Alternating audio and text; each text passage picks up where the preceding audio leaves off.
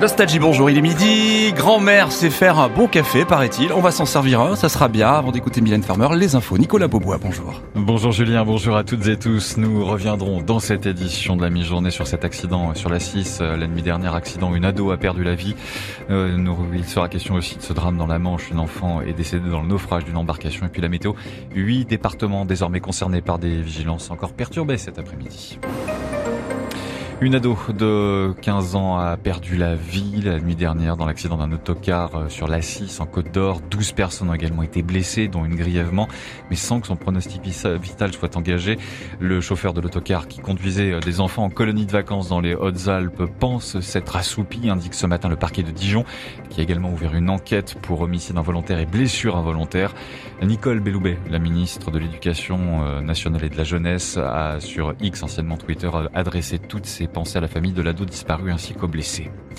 Une fillette de 7 ans est décédée par noyade ce dimanche dans le canal de la dans le nord, alors qu'elle se trouvait sur une petite embarcation avec 15 autres migrants, dont sa famille. Embarcation qui a chaviré, annonce la préfecture du Nord. Une embarcation pas dimensionnée pour supporter autant de personnes, selon la préfecture.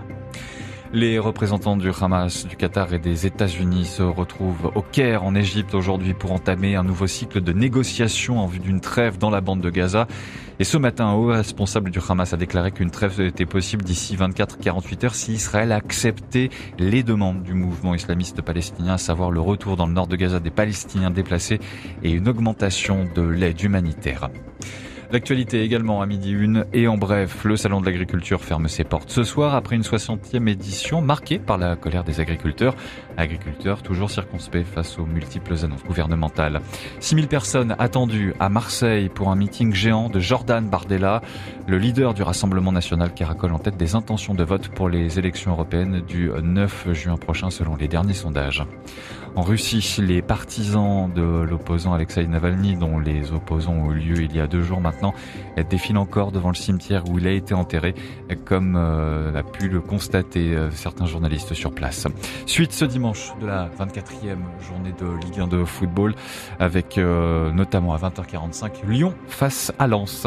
La météo, ça va un petit peu mieux aujourd'hui pour le moment, en tout cas, de ce que je vois de ma fenêtre. Alors, oui, ici, hein oui. Bon. Toutefois, huit départements, Julien, sont concernés par des vigilances. La Haute-Loire, la Loire, la Lozère, l'Ardèche pour neige-verglas, les Alpes-Maritimes, les Hautes-Alpes et la Savoie pour avalanche la Charente-Maritime pour crue. Cet après-midi, des éclaircies vont faire leur retour par le nord-ouest, mais le ciel restera chargé des Pyrénées au nord-est avec de la pluie.